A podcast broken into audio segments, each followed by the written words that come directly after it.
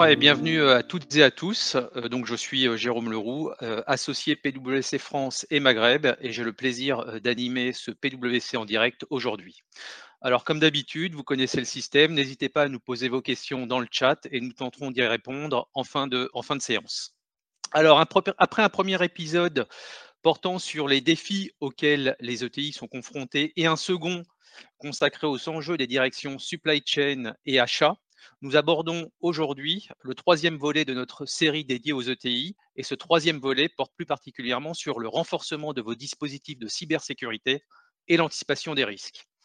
Pour en discuter, j'ai le grand plaisir d'être accompagné de Paul Pierson, directeur des systèmes d'information de Serba Healthcare, Philippe Baumgart, associé cyberintelligence PwC France et Maghreb, et Pascal Corcos, associé en charge du développement du segment ETI PwC France et Maghreb.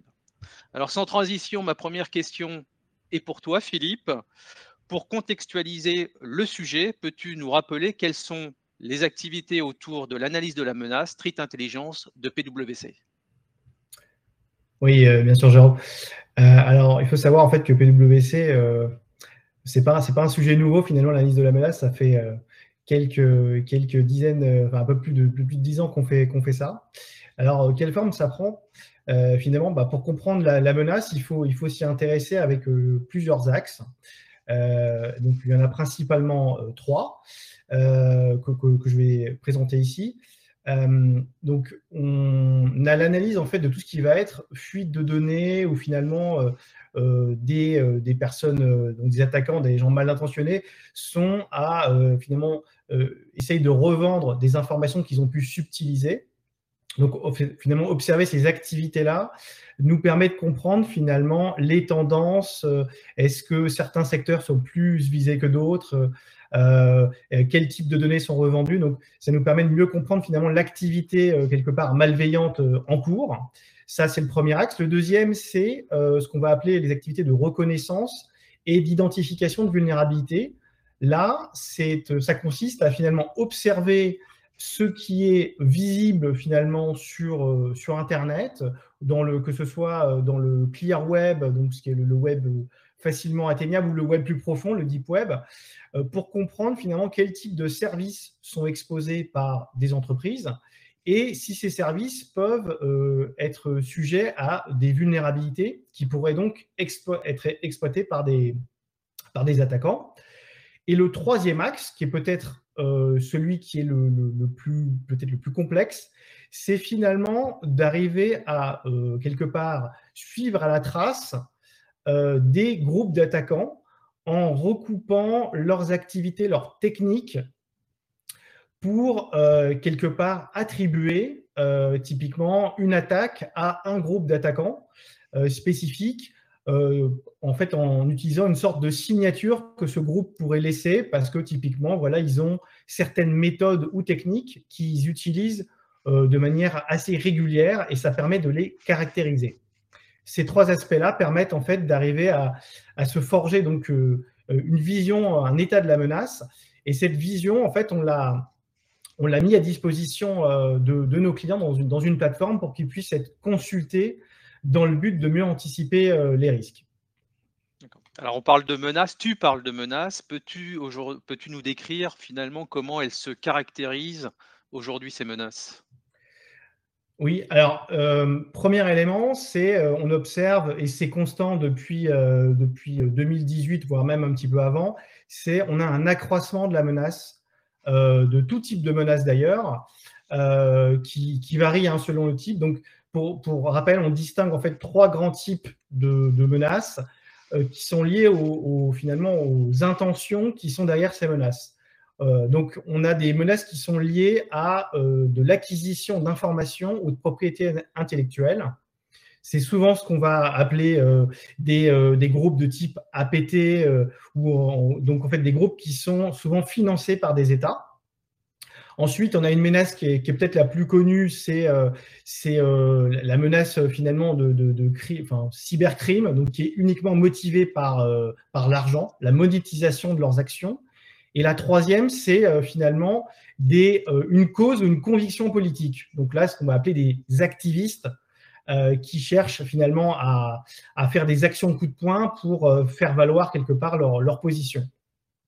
Donc, si on reprend ces, trois grands thèmes, donc en commençant par la, la menace, je dirais, d'espionnage étatique, ce qui est intéressant de noter, c'est que ça cible, on pourrait penser que ça cible que les grands groupes, et en fait, l'expérience montre que des groupes euh, comme par exemple le groupe a, qui est appelé par Microsoft euh, Afnium euh, cible en fait de manière très très large finalement tous les systèmes qui peuvent être vulnérables à une de leurs techniques. Et dans, dans, ce ciblage, finalement, on retrouve des ETI. je vais vous, juste vous citer un exemple. On a travaillé sur un, sur un incident qui est en fait un incident de type euh, rançongiciel, donc quelque chose qui, n'est pas rattaché à de l'espionnage. Mais en fait, on s'est rendu compte en investiguant que cet incident-là, euh, donc ce rançongiciel, avant la réparation de ce rançongiciel, on a eu euh, deux autres acteurs différents. Un acteur intermédiaire qui, était juste là pour faire de la monétisation, en fait en utilisant les ressources informatique de l'entreprise pour, euh, pour créer en fait de, la crypto-monnaie. Et encore avant ça, on a eu un acteur donc de type euh, espionnage qui avait déposé un élément qui n'avait jamais été détecté. Donc ça, c'est juste pour vous illustrer le côté très systématique d'acteurs euh, étatiques qui vont faire du ciblage très très large. Et les ETI font partie de ce ciblage. Peut-être qu'ils n'en feront rien en fait de cette compromission parce que euh, L'ETI ne les, intéresse pas, mais, mais l'ETI parfois peut être en relation avec d'autres groupes, et donc elle peut faire l'objet d'une attaque par rebond dont on va euh, reparler juste un, petit peu après. Le deuxième élément, c'est donc le crime organisé. Euh, là, je pense que tout, le monde l'a observé, hein, des attaques rançongicielles, on en a énormément. un peu plus de 2400 fuites de données en lien avec des, attaques par rançongiciel en 2021. Et on a euh, un contexte très peu favorable à la réduction de ce type d'attaque, puisque, comme vous le savez, le contexte géopolitique en ce moment avec le conflit euh, en, Ukraine fait que la coopération pour, euh, je dirais, interrompre l'activité des groupes de rançongiciels d'origine russophone est, clairement au point mort depuis, un, depuis ce contexte et déjà même un petit peu avant. Euh, le dernier élément, c'est euh, les, activistes qui sont en très forte progression, puisque de par ce contexte-là, on a eu pas mal de, groupes qui se sont créés, notamment euh, Against the West, qui, qui, a, montré son positionnement pro-russe. Et, et, là, on a observé un très gros accroissement de, cette menace. Un dernier élément, la, menace interne qui, en fait peut être recoupée à, ces trois grandes familles, elle, on a beaucoup moins d'éléments, mais néanmoins, il faut retenir que certains groupes euh, de, cybercrime font appel à, euh, je dirais, euh, un employé en le payant ou en le motivant finalement à aider le groupe rançongiciel à compromettre l'entreprise. Oui, merci Philippe pour ces éléments, ces premiers éléments de contexte. Alors Pascal, je me tourne vers toi. Pourquoi finalement les ETI sont-elles particulièrement concernées par ce risque cyber? Merci euh, Jérôme pour cette question. Euh, dans la continuité de ce que vient de dire euh, Philippe, je, confirme qu'effectivement, depuis ces derniers mois, on constate une très forte recrudescence des, cyberattaques, et en particulier justement sur le segment des, ETI, avec une aggravation des conséquences économiques pour les, ETI. Euh, alors, quels sont les facteurs euh, d'aggravation et, de, recrudescence? Euh, En général, les, les, ETI sont moins armés que les grands groupes. Elles n'ont souvent pas de responsables de cyber, elles n'ont pas de politique de sécurité, ni même d'outils dédiés. Et finalement, le, risque cyber est géré directement par le DSI euh, qui est souvent d'amener à externaliser euh, cette activité. Euh, alors plus dans une logique de, gestion d'incidents IT, j'ai envie de dire, et, non dans une logique préventive, en réalité, ni même avec une vraie stratégie de cybersécurité. Et finalement, le, les responsables incombent à, la direction financière et à la direction générale, qui, euh, ne, maîtrisant pas le, sujet, euh, sont euh, complètement démunis lorsque la société subit une attaque. Et finalement, les cybercriminels le savent bien. Et, justement, on considère le segment ETI comme un, marché très fructueux. Oui, merci, merci Pascal. Alors Paul, encore un grand merci hein, d'intervenir avec nous aujourd'hui et d'apporter finalement votre éclairage, votre témoignage euh, côté entreprise. Alors rappelons que Serba Healthcare est un acteur de, référence hein, du diagnostic médical. Il s'appuie sur 50 ans d'expertise en biologie médicale et Serba Healthcare, en quelques chiffres, c'est 15 000 collaborateurs dans le monde, 130 plateformes techniques, 1160 laboratoires de proximité et 45 millions de patients par an.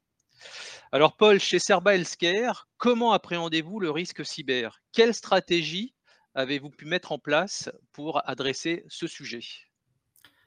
Bah, tout d'abord, merci Jérôme, euh, merci de m'avoir invité à ce webcast. Euh, c'est toujours intéressant d'échanger. Et si je peux euh, contribuer modestement à, partager cette expérience, ce serait avec plaisir.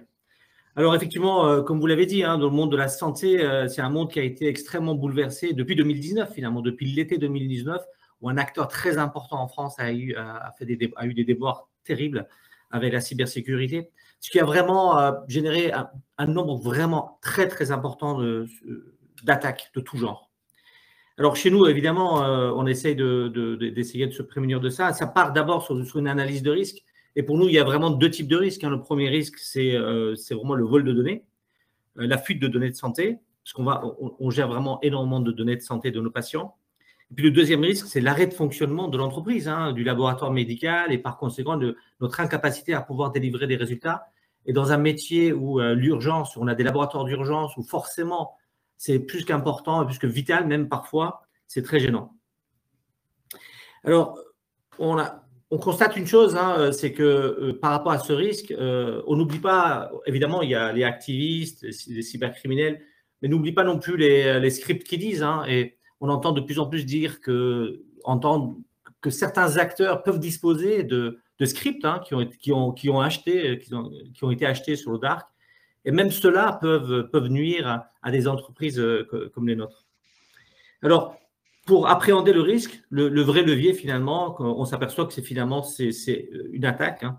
C'est quand l'entreprise a eu une difficulté, c'est vraiment quand on a eu ce problème réel qu'on arrive à, à, passer des caps et faire progresser l'entreprise. Euh, dans notre secteur, le risque de supply chain existe. Euh, nous, on dit souvent, quand l'un d'entre nous est attaqué, la plupart, on est tous attaqués, puisque les, patients peuvent aller d'un établissement de santé à un autre. Et donc, ce risque de supply chain, on l'a, on vraiment vécu, euh, malheureusement, à nos dépens, il y a quelques, quelques temps. Alors, je dirais peut-être pour finir que d'un côté, on doit continuer à se protéger, mais de l'autre côté, bah, la surface d'exposition augmente parce qu'on doit apporter des solutions innovantes aux patients et ces solutions, souvent, sont exposées sur Internet, alors qu'avant, il y a encore quelques années, ben, tout était clôturé, tout était fermé. Et ce, cet effet ciseau euh, nous met souvent euh, en difficulté. Alors Philippe euh, et, Paul a commencé à l'évoquer, hein, la supply chain finalement est soumise à de nombreux risques et bien évidemment à des risques cyber. Est-ce que tu peux nous en dire plus sur ce sujet? Oui, tout à fait. Alors, euh, je pense que c'est bon de rappeler en fait ce qu'on va entendre par euh, typiquement, euh, vous allez peut-être retrouver dans des articles ce qu'on appelle supply chain attack. finalement, j'ai voulu rappeler là sur, sur le, le support ce que c'est que finalement ce type d'attaque. En fait, c'est une compromission quelque part par, par rebond. Alors, vous avez deux grandes familles. la compromission en fait par un logiciel. Donc là, typiquement, ce qui se passe, c'est que vous avez un groupe d'attaquants plutôt que de s'attaquer euh, frontalement à euh, des grandes entreprises, euh, qu'elles soient européennes, américaines, eh ben, ils décident en fait d'avoir un effet de levier. En fait, ils vont attaquer une société qui a pignon sur rue, typiquement un logiciel très répandu. Ça peut être, je ne sais pas, imaginer que ces attaquants, ils ont capacité à compromettre l'environnement, par exemple Microsoft. Si jamais Microsoft était compromis, finalement, ce groupe va, va pouvoir avoir accès euh, par rebond à quasiment l'ensemble des clients de Microsoft. Donc, c'est euh, d'un point de vue effort, c'est considérable. Et donc, c'est ce que recherchent beaucoup d'attaquants aujourd'hui, notamment les plus avancés, donc euh, les, groupes qui sont adossés à des États. Donc, c'est le premier cas de figure et un des exemples les plus connus, c'est la, la, solution SolarWinds qui a, qui, a, été exploitée par, par un groupe d'espionnage et qui s'est introduit dans de nombreux réseaux d'entreprises américaines et européennes au travers d'une, en fait, en, introduisant une mise à jour malveillante. Donc, cette mise à jour a injecté du code malveillant dans le logiciel et a permis, en fait, de rentrer dans les réseaux de tous les clients euh, qui utilisaient la solution SolarWinds.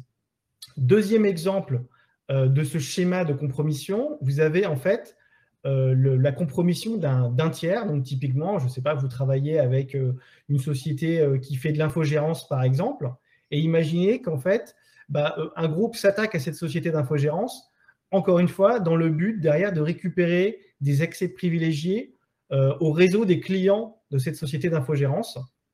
Donc là, euh, le cas, le dernier cas en date, c'est euh, la société euh, Octa qui fournit en fait, des services d'authentification et de, single sign-on pour, pour un certain nombre d'applications web. Et en fait, bah, cette, cette, société a déclaré avoir été compromis en fait. et l'analyse de cette compromission révèle qu'en fait, c'est au travers d'un de ses prestataires avec lequel elle travaillait que ce prestataire a lui-même été compromis. Euh, euh, et, donc, euh, il y a eu pas mal d'impact, puisqu'effectivement, en termes de communication, cette société a dû communiquer avec tous ses clients en leur disant de quelque part de, couper le, service le temps de l'investigation. donc, ça, ça, a de gros impacts. c'est un peu le troisième élément que je voulais mentionner, c'est-à-dire que on pourrait imaginer que ce type d'attaque, encore une fois, vise que les très très gros, c'est-à-dire euh, voilà, euh, des, très gros infogérants ou des sociétés euh, qui éditent des logiciels qui sont très connus, mais en fait, pas nécessairement, parce que vous avez aussi des cas comme des ETI qui travaillent pour des grands groupes, et l'ETI étant visée, elle se retrouve dans une sorte d'étau, puisqu'en fait, à un moment donné, elle va être obligée de, déclarer vis-à-vis -vis de ses clients qu'à un moment donné, son réseau euh, ne fonctionne plus ou qu'elle a subi une, cyberattaque.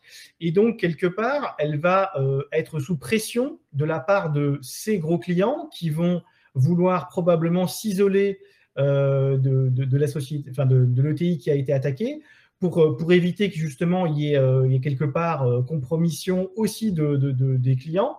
Et donc, se retrouve dans une gestion de crise, je dirais, à multiples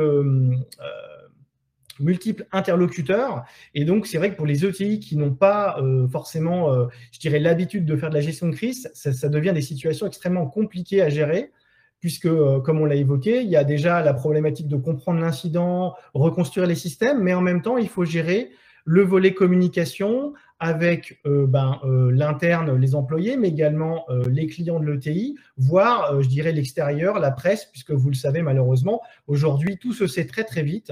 Dès qu'une société est attaquée, euh, c'est très difficile de, quelque part, je dirais, de ne pas le révéler, ou en tout cas, ça, met assez peu de temps pour, pour se savoir. Donc, il faut ensuite être en capacité de pouvoir réagir euh, pour montrer que finalement la situation est, sous contrôle. Alors Paul, avez-vous avez pu observer ce genre de, de risque, de menace, vous, dans votre environnement? Eh Oui, malheureusement, oui. Euh, en toute transparence, le risque supply chain, je ne comprenais pas très bien. Euh, jusqu'à ce qu'on en subisse. Hein. Pour moi, la supply chain, s'il fallait mettre un bastion pour éviter que les fournisseurs puissent arriver n'importe comment dans les systèmes et bloquer ça, en fait, ça va bien au-delà de ça. Ça va même au-delà, bien sûr, d'un contrat qui serait parfaitement blindé, qui n'est jamais le cas. Euh, mais, mais, vraiment, le risque de supply chain, c'est euh, pour nous, ça a été douloureux. Alors, je ne vais pas donner de nom, évidemment, parce que ce n'est pas l'objectif ici, mais quand euh, il y a des articles qui paraissent à la une euh, de Libération avec euh, des vols de données de 500 000 données d'enregistrement de patients, ça concerne tout le monde, ça concernait beaucoup de laboratoires en France. Et donc, forcément, au milieu de ces laboratoires, il y avait aussi des laboratoires du groupe Cerba Healthcare. Là, effectivement, là, on se dit que bah, probablement que le problème, on n'avait pas pris à bras le corps, pas correctement, pas suffisamment. Donc, je confirme effectivement ce que Philippe vient, vient d'évoquer. D'accord, merci, merci Paul. Alors Philippe, quelles sont les finalement les après tout ce qu'on vient de se dire, quelles sont les mesures opérationnelles à mettre en œuvre par, le, par les ETI pour réduire ce, risque ou tenter de réduire ce risque? Alors, euh, pour, répondre à cette question, je, vais, juste faire rappel à un, on va dire un, framework qui est, fourni euh, par, qui vient des États-Unis, qui s'appelle le framework NIST, qui a été repris d'ailleurs très largement même par la, CPR, en fait, qui donne des grandes phases pour, pour en fait, euh, catégoriser les actions de, remédiation ou des, ou des, mesures de renforcement de la cybersécurité.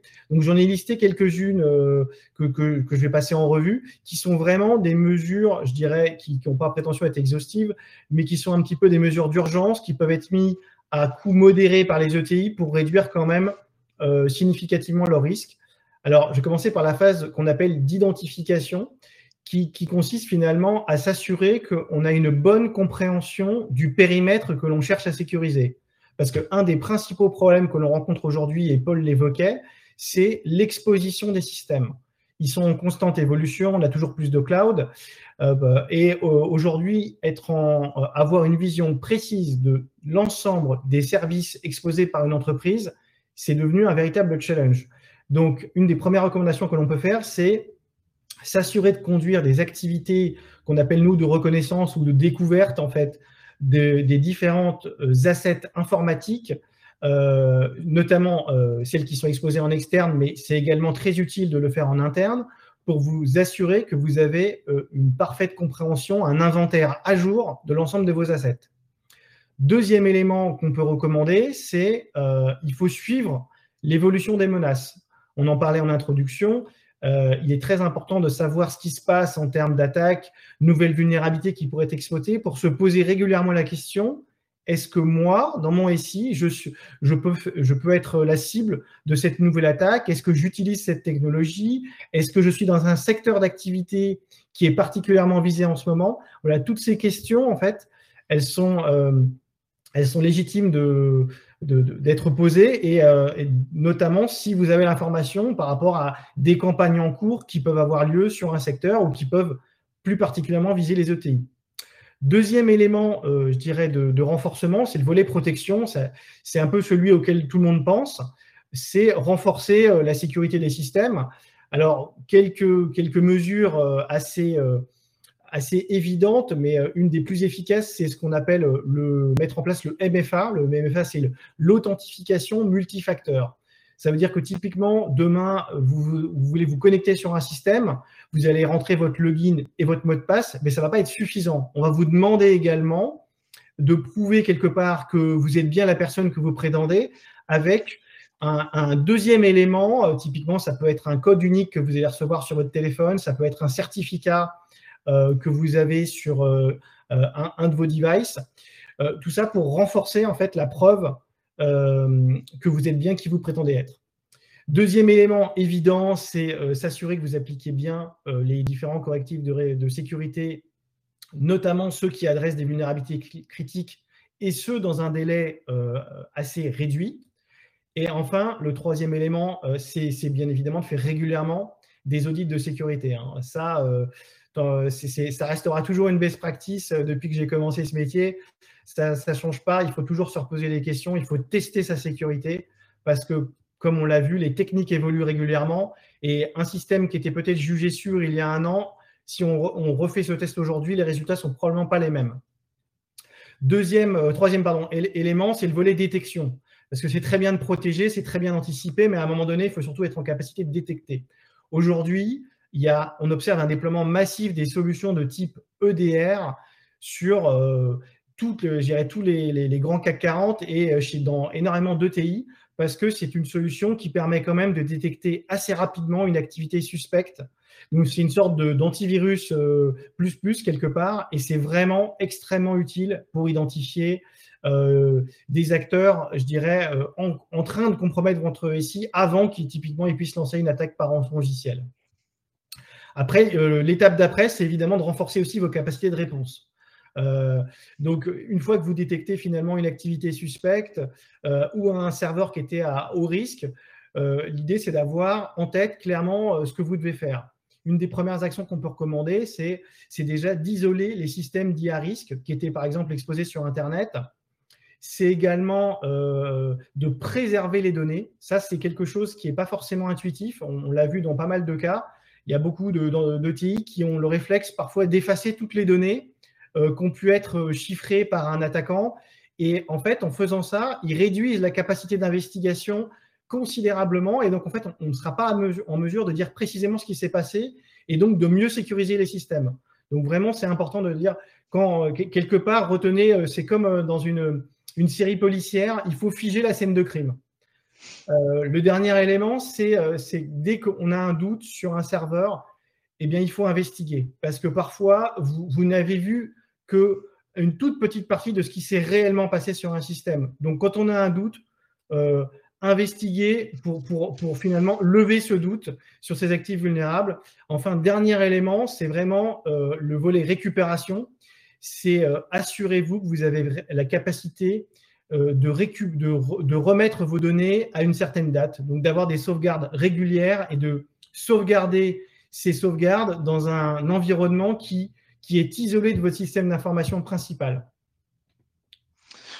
Merci Philippe pour ces, pour ces différents conseils. Alors Paul, quelles sont euh, les mesures que vous avez pu mettre euh, en place chez Serba Healthcare de votre côté?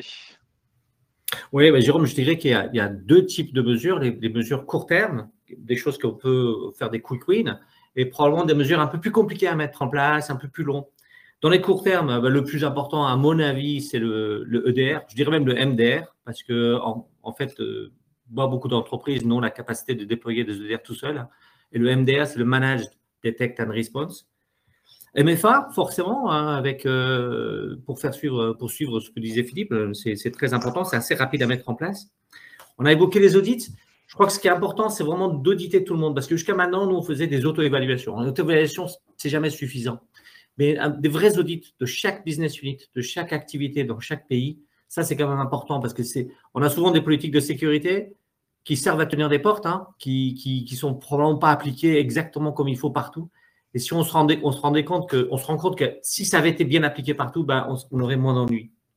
Et je dirais même que les audits doivent aller plus loin que, que les business units les fournisseurs stratégiques, on en revient au risque de supply chain, c'est important de pouvoir, euh, de pouvoir aussi évaluer euh, ces solutions-là. Et aussi, bien sûr, les pen tests, les penetration tests, les applications qui sont exposées à l'extérieur. Puis je dirais aussi que euh, une fois qu'on a ce plan d'audit, une fois que ces audits sont faits, c'est très important de suivre les actions. Et probablement que d'essayer de, de, montrer le tableau de bord de suivi de ces actions au niveau du COMEX pour que tout le monde voit bien qui progresse et qui ne progresse pas. Et puis pour les actions de court terme, je pense que, in fine, il faut se préparer l'attaque. Personne ne peut dire qu'il n'y aura pas d'attaque. On sera attaqué, on aura des ennuis, donc il faut être prêt. Comment on est prêt? On est prêt parce qu'on a un partenaire qu'on a sélectionné. Le pire, c'est quand vous avez un incident, vous dites OK, qui j'appelle pour m'aider? Et là, vous allez perdre des heures et des heures. Vous appelez des gens qui disent Ah, mon pauvre, tu as eu un problème. Comment on va t'aider? Bon, là, il faut, il faut que ça soit carré. On a un numéro d'appel, il faut appeler. Il faut être sûr qu'une demi-heure, une heure après, on a des experts qui sont là, qui nous orientent. Parce que la cellule de crise, c'est jamais, jamais très facile à gérer. Et quand on gère des cellules de crise, on se dit, mais jamais j'aurais pu apprendre ça. Il faut le vivre vraiment. Et donc, les sauvegardes, évidemment, euh, euh, c'est aussi un plan important parce que on sait qu'on sera attaqué, donc forcément, il faut repartir sur une base propre. Les choses un peu plus long terme à mettre en place, qui sont probablement plus délicates parce qu'il y a besoin de plus d'investissement, c'est segmentation des réseaux euh, toujours dans l'optique de dire on aura un problème, mais ce problème restera cantonné quelque part, ça ne va pas se propager partout, qui va de pair en fait avec les EDR. Euh, on n'a pas parlé de gouvernance parce que dans le NIST, en fait, dans les points que Philippe a montrés, on parle de identification, protection, détection, répondre et récupérer. Il nous semble à nous que la gouvernance est important. C'est mettre les bonnes personnes aux bons endroits, mettre les bons liens de gouvernance entre le siège et les business units. Et ça, c'est pas forcément quelque chose de facile à faire. C'est vraiment parce que la sécurité, c'est une affaire d'équipe. Et, souvent, les dirigeants disent Ah, mais non, on va mettre une équipe quelque part, ils en mettre deux ou trois personnes, ils sont en charge et c'est terminé. On s'en lave les mains. Mais pas du tout. C'est vraiment un travail d'équipe et cette gouvernance, cette coordination, elle est, très, fondamentale. Puis peut-être pour le dernier point un peu plus long à mettre en place, ce qu'on a appris aussi à nos dépens, euh, le DevOps euh, s'est dépassé. Hein. Maintenant, il faut vraiment qu'on fasse du DevSecOps. Euh, il faut vraiment que la sécurité soit à l'origine de la création des, outils qu'on peut déployer euh, auprès de les patients. Merci, merci Paul. Et puis vous avez anticipé, il y avait une question dans le chat sur la gouvernance que vous avez euh, préemptée d'une main de maître. Donc un, grand merci. Euh, Paul, Philippe, Pascal, pour vos éclairages hein, sur ce sujet à la fois important et parfois angoissant pour les, pour les entreprises. Et aussi un grand merci à vous, euh, chers auditeurs, hein, pour, pour qui, on l'espère, ces éclairages auront été utiles. Donc un questionnaire d'appréciation s'affiche sur votre écran ou va s'afficher sur votre écran dans quelques secondes. Donc n'hésitez pas à le compléter, il est toujours très utile pour nous et, et pour nos, nos événements futurs. Sachez que c'était notre dernier PWC en direct avant les, congés. Et euh, donc, j'aurai bien entendu le grand plaisir de vous retrouver euh, à la rentrée de septembre pour des nouveaux PWC en direct dédiés au sujet d'actualité et business euh, de nos clients. Merci, au revoir.